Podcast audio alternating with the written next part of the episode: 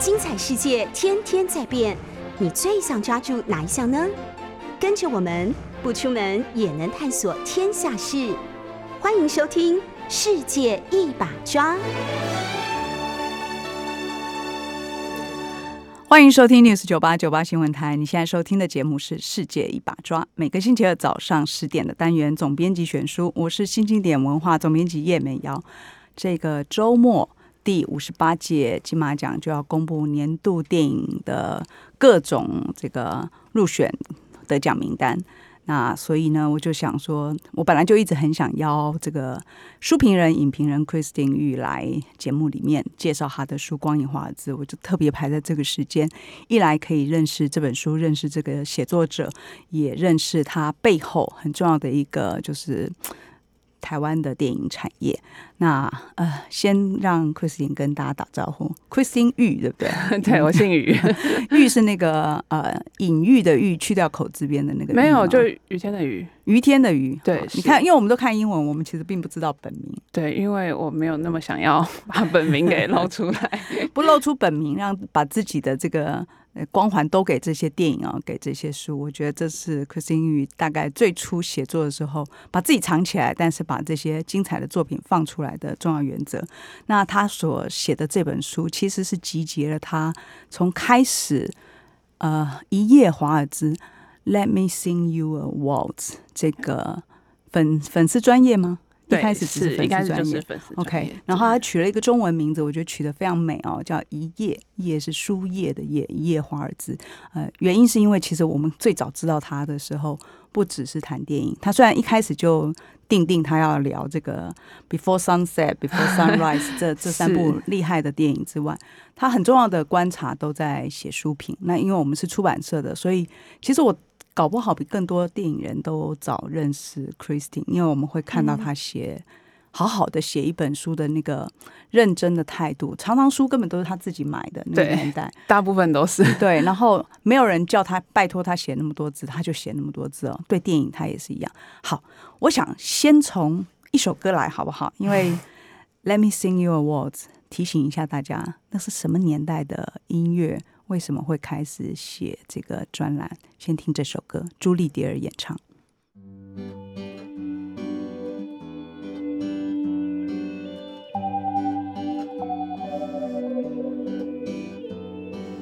Let me sing you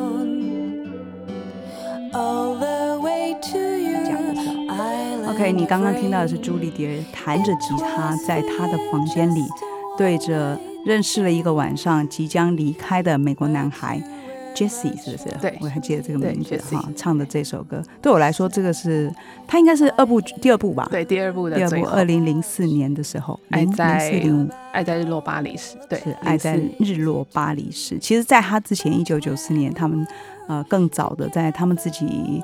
二十几岁的时候拍的叫《Before Sunrise》，对，爱在黎明破晓时。破晓时，我我中文记不得，因为 明明英文就很简单。其实英文比较好记。对，《Before Sunrise》，《Before Sunset》，然后最后一部是《Be 呃 Before Midnight》。Before Midnight，对，是两个人在希腊的故事，等于是感情的三个阶段。哎，听这个音乐会不会想起？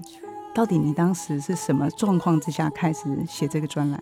嗯，对，其实我当初就没有什么远大的抱负，我就是很想要去记录一下我自己呃看电影啊，或是电影跟生活之中那种对照对对照的感受，把它写出来。因为其实我以前我没有那么爱电影，我就是可能跟家人、跟朋友去看看商业片啊那一种。然后可是到了出国之后。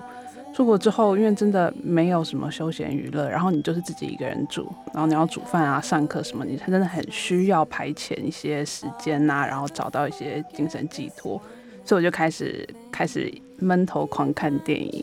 那就像那个最近台北电影节那个黄金叶老师，他说，呃，人在人心最孤独的时候，就是你最可能去爱上电影的时候。没错，对，所以那时候我真的是那时候才开始。很很投入在电影当中，然后我因为那时候我们是留学生嘛，所以也常在欧洲各地旅游。因为我们都在英国，对，然后就可能遇到一些人啊，遇到一些事，你会发现，哎，这好像就是我之后或是之前看的电影的时候，真的有一种呼应，就是一种很相似的感觉。你会觉得就是，哎，这部电影真的有在你的生命里，在你的真实生命里留下一些什么东西？嗯哼。然后这个是我看电影比较想要去追寻，也想要去记录下来的。是。《爱在三部曲》是很多人心目中的爱情片的超级经典哦，尤其这个导演用了一个非常特别的手法，他等于把演员的真实生命时间，嗯，跟他们呃这个相相遇，然后又再重逢，然后最后甚至于在一起的三个阶段，跟真实世界好像平行的对照了起来。对，它有点像是电影里创创造出来的平行时空那种感觉。而而我正想说的是，就是说，Christine 选择这这这。个所谓“爱在”系列开始，他的写作的不管是发动的情感也好，热情也好，我觉得非常吻合哦。原因是因为，呃，过去的影评我们都会想象是像大报纸，因为他为了有电影版面嘛，他为了要上广告，他会找到好的这个电影专业人员，很可能是电影的老师学者，对，然后找他们来嗯分析电影、介绍电影、介绍导演、介绍风格、介绍演技。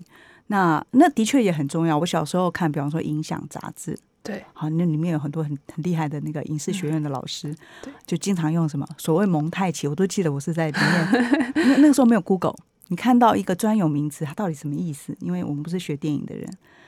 可是到了 Christine 这个世代写电影的时候，他再也不需要服务于他，好像一开始是跟电影产业是无关的，纯粹就是一个观众角度。是一个跟我们一样的，就是看完电影散场的时候，如果你旁边是对的人，你会会想跟他聊一整晚。如果这个电影很棒的时候，我觉得我看到的《一夜华尔兹》就是这种情感，所以就是就会看个不停。如果久了，你就会觉得你好认识这个人。所以你我不知道你有没有碰到这样的读者跟你说，嗯，看了好多年你的东西，有啦，还是有，可他们都比较。低调一点，就是不太会，他们就是默默的看，然后可能到一个时间点会冒出来一下，然后再继续默默的看。可是他们是真的都很，嗯，算是很很关注我写了什么，然后也都会想要来，嗯，就比如说有偶尔有有人复制贴上我的文章的时候，就很想要呃马上跟我讲，然后就说，哎，我知道你很久以前写过这一篇，那现在有人偷偷拿去用了，就是他们就跑来跟我讲，然后你就说。意思就是说，嗯，他们对我写的东西都是都是很有印象的，都是很有记忆的。我觉得还蛮感动的，在这一点，就是因为触动人心，就是他没有任何呃这个高调的理论，他纯粹来自于他看完电影的感动。那很多人也许身边没有这样一个好朋友，可以跟他分享看电影的感动。结果居然有一个人就免费，而且你也不用连买杂志跟买报纸的钱都不需要了。他就是每天固定的一个礼拜，我记得你至少一个礼拜看两部、三部以上。但是因为我不是那种可以一直看很多电影的人，有些人真的是很厉害，一整天可以看个四五部在金马影展，我没有办法，我一天怎么会两部就极限？对啊，有些人。在电影里找东西不一样，他们想要找一些惊喜啊，找一些什么。可是电影对我来讲是需要消化，跟书一样，我没有办法一次看太多，但是我可以很深入的去思考这些故事啊，这些内容给我的感受，这是我就想要去追追求的东西啦。是。呃，我自己过去对影评人的感觉跟 Christine 虽然不一样，可是呢，我非常喜欢的一个女影评呃写作者，她叫宝琳凯尔，大家去查就会知道这个人，这人超有名哦。她大概是在一九六八吧，开始在美国《纽约客》这些杂志上面写电影。他厉害到什么程度？就是第一个，因为他非常直言大胆，而且他从观众的角度，他不喜欢把电影搞成是纯艺术，嗯，尤其不喜欢那些啊这个。为为了把这个一部电影捧得很高啊，这个作者很厉害，这个电影创作者很厉害，就用各种的学术的艺术的名词去堆砌它。他是会直接拆穿人家。呃，比方说他其实不喜欢《星际大战》，嗯，卢卡斯，所以卢卡斯气到什么程度呢？他在他《星际大战》里面，呃，找找了一个坏人的角色。就叫他宝林凯尔，就用这个影评人的名字放上去。我问过很多看《星际大战》的，他说不记得有这个名字，下次去看一看。然后他是有办法在呃，大家可能知道一部片已经很久以前了，叫做《我俩没有明天》。那台湾好像也翻成《雌雄大盗》。在所有人觉得这部片看不出来它有什么好看的啊，这是一男一女，这个其实是亡命天涯，就是犯案然后亡命天涯。是一个很奇特的，在那个年代是个奇特的电影，就被他一说，口碑就大好，从此改变了这部电影的命运。我不知道 Chrissy 你有没有碰到过，说你写了影评以后，就对方来感谢你说，从来没有人说我们这部片好，只有你，比方说开始说，因为台湾电影产业其实的确在某一个阶段是很辛苦的，这几年开始变得很热闹。你参与了这个变化的过程吗？有人特别来找你，拜托你写吗？呃，特别是没有人特别来拜托我写，因为这有一点，如果特别来拜托我写，就有点像是在买买好评的那种感觉。但是他们会邀请我去看，然后就是说如果喜欢呐，或者是就可以就可以帮忙分享。但是我基本上都是出于主。自自主性的，嗯嗯，就我也不会因为我不喜欢去讲唯心之论，我觉得那个没有必要去做这种事情。但是我真的喜欢，或者是我觉得它有好，或是呃给我不同感受的地方，我就会想要去写。因为对我来讲，一部电影的好坏其实没有那么绝对。有些人觉得很绝对，就是它没有什么新鲜的啊，就是大家拍过啊，那我觉得它就没有什么值得值得再去多谈的。可是我觉得还是会有一些啊，可能让我感动的点，或是。或是我觉得，哎，这部分可能跟我的某一些想法，或是我昨天读了一本书有一些很很有趣的连接，我就会想要去讲这件事情。是对，像最近那个在金马的一个一部韩国电影叫《寂寞战线中》，然后我就想到当初美瑶姐推荐我的一本哦，我要好好过生活，从此好好过生活。对对对，我觉得他们两个在。呃，韩国社会当今韩国社会年轻世代面临到的一些呃氛围还有气氛，他们抓的很精准，是对，所以我觉得这种电影跟像是不同不同美材之间的连接，我觉得是很很特别的，是我也觉得很有意思，想要去。啊，介绍给大家，或者是跟大家分享，这样是从一个呃观众或读者的角度，有时候你真的是意外碰上一部让你觉得好像世界豁然变得不一样的小说或者是电影作品呢。我记得我当年在看《阿飞正传》。在戏院看的时候，王家卫的吗？对对对，就非常的就是你爱的张国荣演的。呃，我在看《阿飞正传》在戏院的时候，瞬间就有一种想要站起来，就是我到底看到什么了？就是你会有一种这片为什么那么不一样？有些电影就是会有一种打到你的感觉。对我觉得。这是很我一直想要去追找到的东西。是关于华尔兹，我为什么特别要绕回来这个《阿飞正传》？原因是因为关于华尔兹其实分整个书里面三十部电影，分五个章节，每一个章节的名称都是张爱荣哎张国荣的歌，可见你有多爱张 张国荣。来，你说说看吧，这个这个电影明星对你来说代表电影的产业的某一种光芒吗？他嗯，对，确实，而且是已经没有办法再。找回来的一个光芒，就是已经逝去了，可它又一直被保存在电影里。而且，嗯，我觉得像现在，不管是现在大家去拍梅艳芳的电影，或是谈梅艳芳的人，基本上那就是一个已经不可能再重来时代。而且它是一横，算是横亘了我们的，呃，算是成长生活，然后也算是一个过去一个真的很美好的一个一个一个记忆吧。对，那。其实大家现在还是不停的在谈张国荣，在谈梅艳芳，可是你就是没有办法再找到跟他们一样的这样子的人出现，甚至你不可能再找回那个时代。嗯，就像现在的呃，我们的产业或什么，他们都已经在面临着不停的转型。你会觉得那是一种算是一种很比较老派，然后你会想要不停，你会想要继续回去的那个年代。嗯哼，对，所以嗯，张国荣，而且大家。还是不停的在看他的电影啊，真的。然后他的嗯黑胶不停的出，我全部都买。嗯，对，就大家真的放不掉这个那一个算是呃呃风华绝代的时候吧。呃，网络上面嘲笑文青最重要的评论就是那个人一定是喜欢王家卫电影的人，就是就是对于这个里面的音乐也好、明星也好、台词也好，都要这样子呃收藏或者是倒背如流。呃，好，但是我们都承认我们是哈，就是又怎么样呢？就是我觉得现在这个时代就是。因为社群媒体的关系，所以使得分众可能啦，就是不然你会担心说，哇，像我这样是不是有病？那好像有一个主流价值，我是不是很神经这样？但是后来你就发现，不，有一群人其实跟你一样的。我想很多人看光影华尔兹也是这个得到同样的感受哦。呃，Chris 写的影评，我们前面就有讲讲过，其实跟大部分的这种早年为了产业而创造出来的影片指南。类似就是说观片指南，比方说给几颗星啊，或者是你这个有几个金句一定要放在前面啊，比方说呃这部片看了必哭，或者是这部片是什么呃从前所未有的刺激，然后大家进去发现不刺激，出来就会骂这样。但是呃，他原则上他还是一个催促你进戏院。可是我发现 Christine 很多根本就已经上过院线了，或者是这个根本是老片。你也很愿意谈，愿意分享。我觉得这里面其实累积的是共鸣感，就是我跟这个人看电影的感受是有共鸣的。下一次他跟我讲别的片的时候，我就会信他。也就是我后来发现，这个时代很重要的就是，呃，建立一些值得被信任的价值。这个我我不知道你在写作的过程里面有没有一个给自己说，我觉得不可以这样，我们不能那样。就写作影评这件事情，对你来说。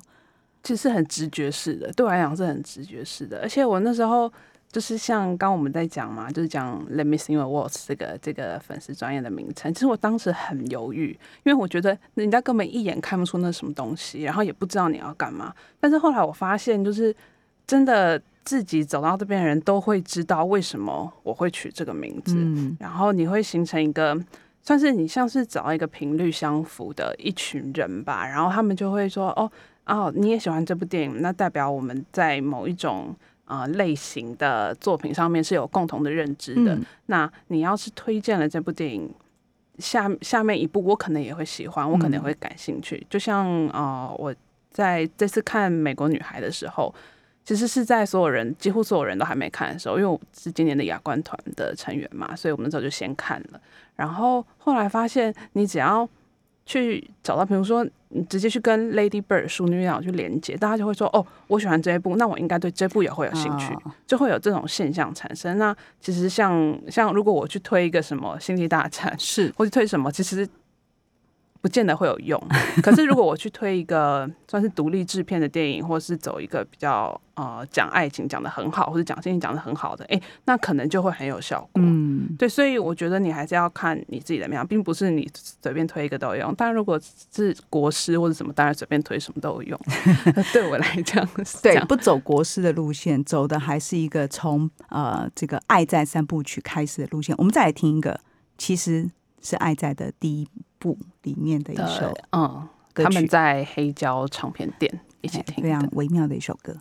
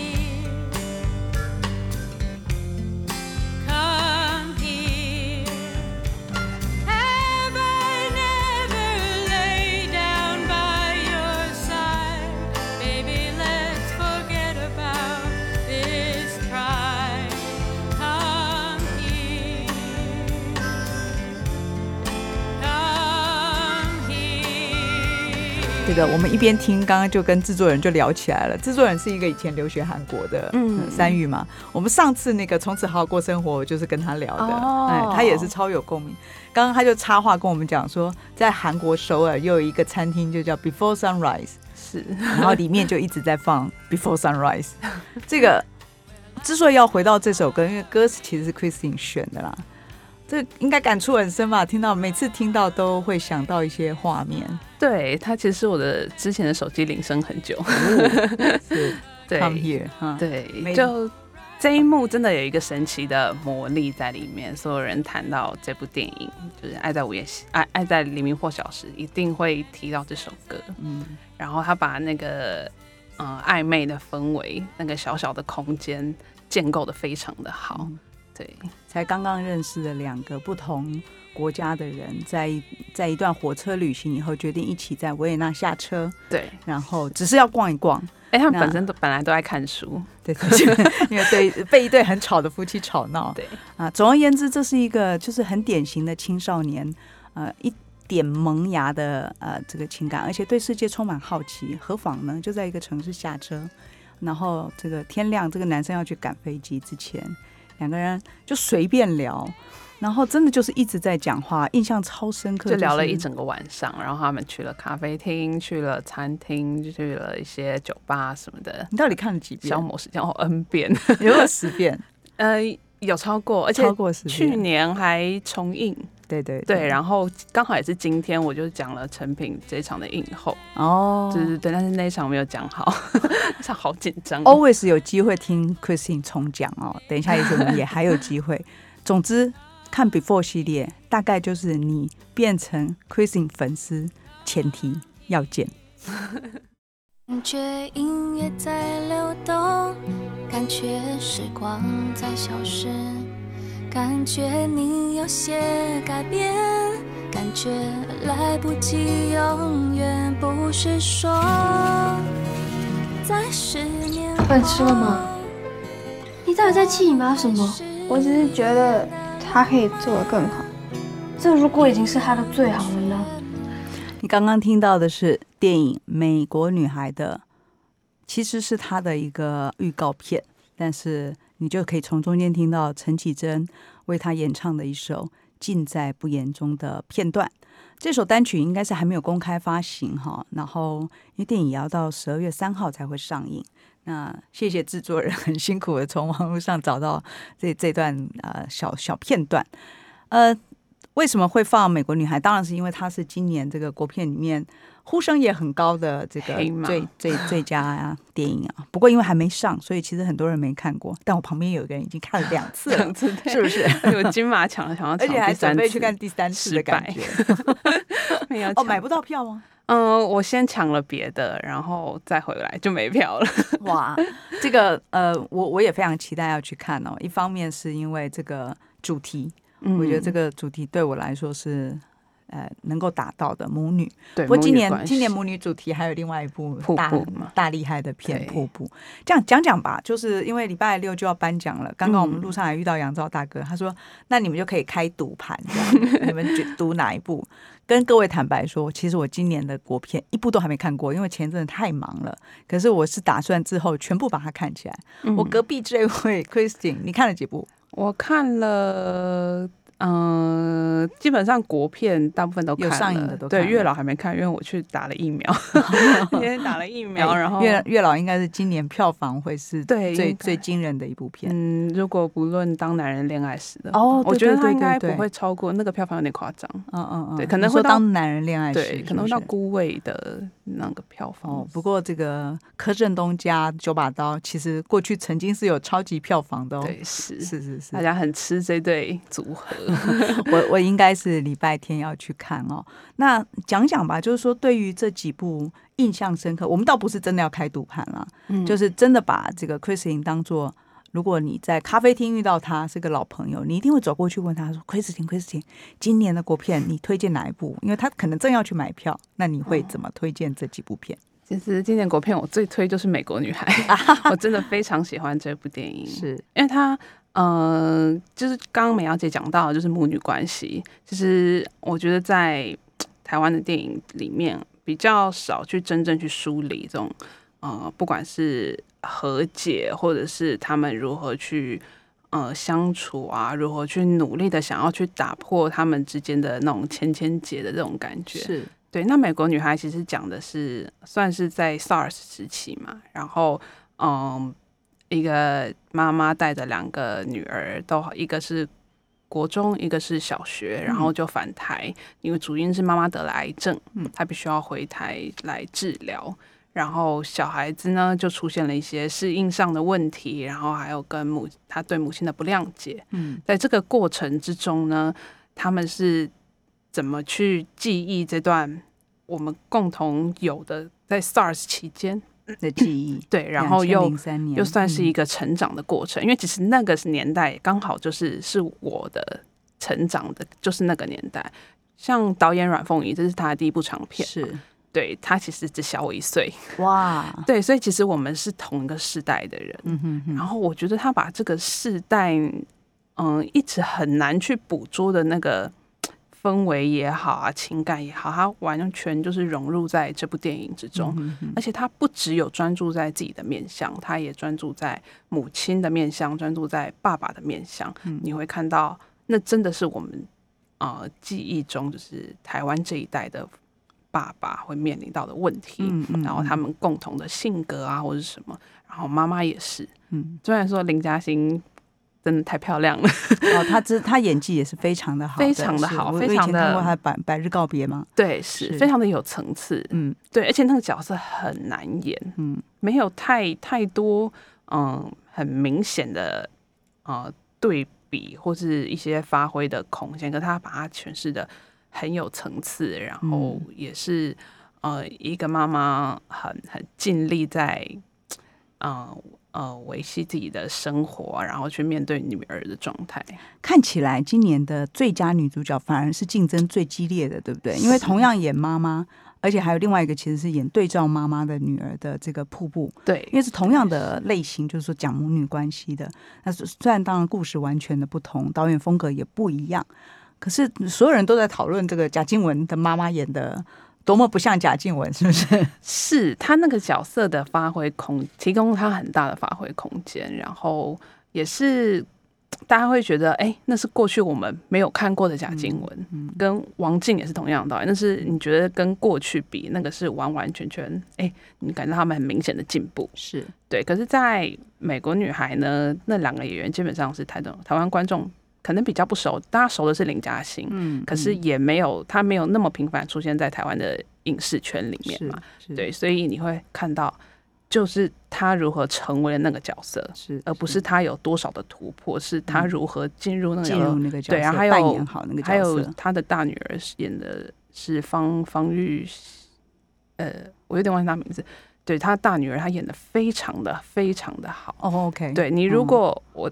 虽然我觉得这个前提有点不成立，但是你如果把两个人这这对母女在两部电影中去对调的话，我会觉得，呃，林嘉欣跟嗯瀑布的大女儿，呃，没有林嘉欣跟她就是在美国女孩这个大女儿可以演出他们在瀑布里的啊层次，但是我觉得贾对调过来跟王静其实没有办法带出啊美国女孩想想要，可能会有另外一个。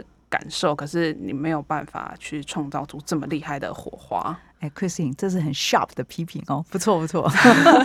我那是我自己的想法啦，我自己的想法。就是观影真的就是从自己看完以后很强烈的感受出发。我还看到了 Christine 介绍另外一部，其实是香港片吧，叫《少年》。哦，少年，少年，这是比较大家可能因为没看到，所以比较容易忽略的一部片。对他，台湾目前也没有人代理，但是他是就是讲反送中，这是反送中的题材其实不少，像时代革命，我昨天才看了时代革命，然后少年其实我看了两次，时代革命是幻爱的导演周冠威拍的纪录片，他整个人就是冲入了那些。抗抗争现场，然后在最前线，然后他甚至在香港理工大学睡了三天还是四天吧，所以是一个纪录片的形式，还是时代革命是纪录片，可是他串起的非常的好，我觉得他非常值得拿，就是今年的最佳纪录片。那少年呢，它是剧情片，对，可是他用了虚实交织，就比如说，嗯，他们是以搜救一对一个可能自杀的少女的一个搜救小队，然后去结合。嗯，反送中抗争，他们在街头的画面，所以其实，嗯，他们的情绪都是非常的强烈的。嗯嗯。但是，呃，少年在这部分就是他很少年，嗯但还有一些比较直白、比较直接的一些设定啊，一些铺陈方式，你会看到他很多不完美，可是他是很很直接的给你一种情情绪上的震撼的。是是，今年其实呃入围最佳电影的有一部也是香港片哦，叫做《浊水漂流》。我自己更期待这部片，因为我知道它是改编自一个真实故事。其实嗯简单讲，就是公安团队呃政府团队在这个没有告知的情况之下，把一群游民的家当给清了。嗯，原因是他就是他就是打算打扫那里。那对这些人来说，其实你是陷他于生活困苦之中，更这个无处可依啊。然后事后等于是他们就呃有社工介入，带着他们一起状告政府。嗯，然后其实描写的是这一年，就是他们告这个告上法院以后，这一年他们的生活处境、聚居在一起的这个呃环境，据说是非常催泪的一部电影。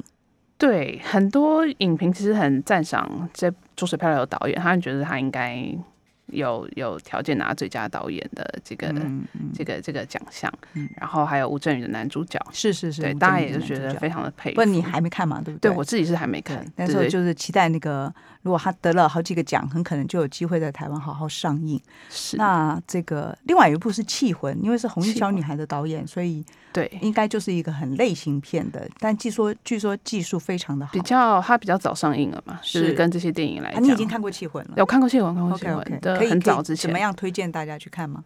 嗯，还是它已经上映了下片了？其实它票房还不错。嗯，对对对对，那就是以它的类型片来讲，我觉得是很很很比较大胆一点的尝试啦。嗯，就是一个算是灵魂，嗯，他们以科技去去去换在不同人身上，就是把这个人的灵魂可能指到另外一个人身上，是这是种这种概念，嗯哼它是比较大胆。那呃，我觉得张震的表现是我在里面最最最 shock 的。嗯哼，对他真的是暴瘦，这应该是有特效辅助，可是他那个暴瘦的程度是真的非常的害人。嗯，对就是会惊恐的程度，对，你会想哇，怎么这么的瘦？而且你有我也会蛮赞赏张震在里面的演技，是因为我还没看《浊水漂流》，但是张震其实是非常有对我来讲是非常有希望拿最佳男主角的。哦，对好，就是又有一个推测哦。那今年的国片里面，其实有一部叫做《鬼扯》，《鬼扯鬼扯》其实是一部比较走笑片的，对 B 级搞笑片比较对像，就是因为包括他会这个致敬也好，或者是呃这个戏仿也好，这个《无间道》。就是刘冠群，哎，刘刘刘冠廷在里面戏仿了梁朝伟当年的角色，所以前一阵子梁朝伟不是还特别那个，虽然还没看片子，但是祝福这部片能能够获得很多成功的找到观众哦。那我自己也很想看这部片，一方面其实是我们两个应该都是刘冠廷粉嘛，就是对我们是是看这个好几部刘冠廷的电影，尤其在《消失的情人节》里面，这个刘冠廷的演技实在是让我叹为观止。去年就是刘冠廷年，去年是刘冠廷，我觉得刘冠廷还会好多年哦。这是是呃这几年台湾电影的蓬勃，让我们看到好多厉害的这个演员，包括像莫子仪啊、王静啊这些人，就是你你的确会有一种充满了期待，看到更多精彩的国片即将要上映。这个也是我跟 Christine 刚刚在聊的，就是感觉好像恭逢其盛，就是他开始写这个独立影评，却碰上了一个好时代。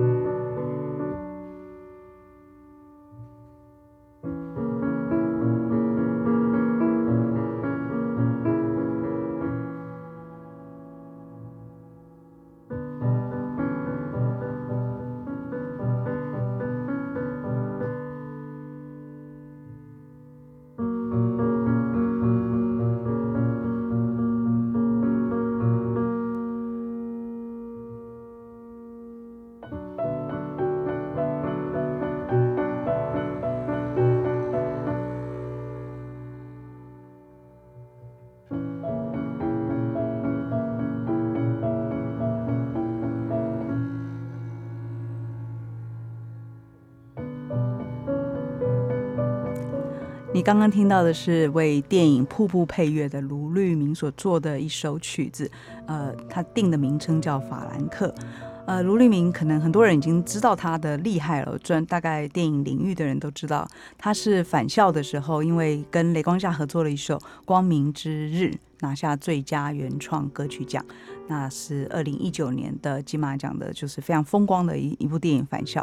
那今年呃，之前听说《无声》也是他配的音乐，是是是。那《瀑布》我还没看，但是我身边已经所有人几乎都是。至少看一遍以上的哦，各种的讨论声音，那包括我自己家人，因为讨论看完了以后都在讲妈妈这件事情。那身为妈妈的我，当然就会觉得我一定要去看哦。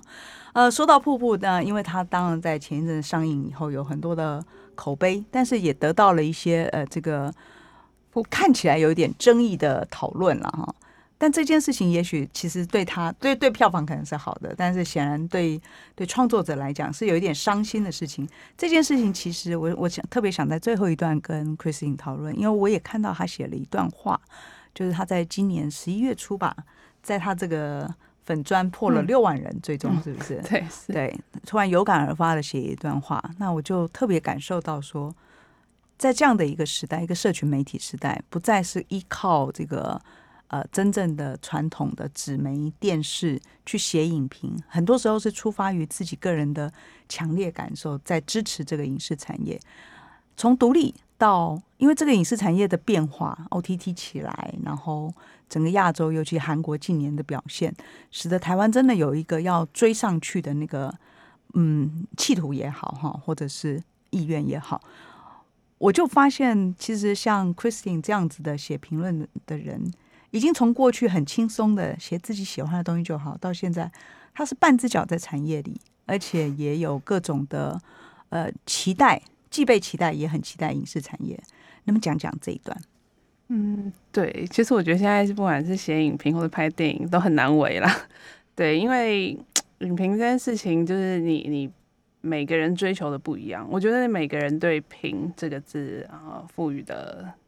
不管是价值啊，或是意义，其实是不一样的。像我就是其实很没有追求评这件事情，因为对我来讲，我自己想要，我通常都是以我想要看什么样的文章为出发点。因为我既是写文章，我也是读文章的人嘛，我很爱读某一某一类型的电影文章啊，什么我也会去豆瓣上面看啊，什么。因为因为其实我觉得，我想知道是对方如何。思考这部电影，然后如何去想这边，而不是说这部电影好或不好。其实好或不好，在我看电影的当下，我就知道，以我的观点来讲，那是好或是不好。那它好的地方在哪？不好的地方在哪？那有没有到嗯，真的很很烂，或是值得被捧上神作的地步？那就是其实每个人的感受会不一样。对，那所以我在写影评这件事情呢。像李安也讲，大部分人现在那个 review 跟 critic 是不一样的，是。然后大部分人写都是 review，不是 critic，不是真的 critic。对，所以而且其实，呃，那呃，之前不管是跟文天祥老师在讨论啊，或是跟呃马欣老师在讨论，其实他们都会对“评”这个字有自己的见解。没错。那，嗯，我觉得如果以一个影评人的身份，虽然说我不追求评这件事情，我会想要写出我自己想要看到的文章，嗯，而不是说大家想要看到什么。但是我觉得我自己想要看的，也是也代表了某一部分的人想要看的。那我觉得如何去面对电影啊，如何去面对创作者，因为我们都隔着电脑嘛，嗯，你隔着电脑，其实你不会碰到本人。那那我觉得，其实对待一部电影，常常跟对待一个人是一样的道理。嗯，我自己在还没有出书之前，我认为批评很简单。对，批评就是哦，我喜欢我就表现的我喜欢，我不喜欢就表现不喜欢。那可是其实有时候呢，你不喜欢或是你批评的点，正好就反映了你的视野、你的内在视野，或者是你你的眼界有多少，你对一个事情看得透彻有多少，还有。你对这部，你对一部电影如何去拍摄，如何去呈现，理解有多少？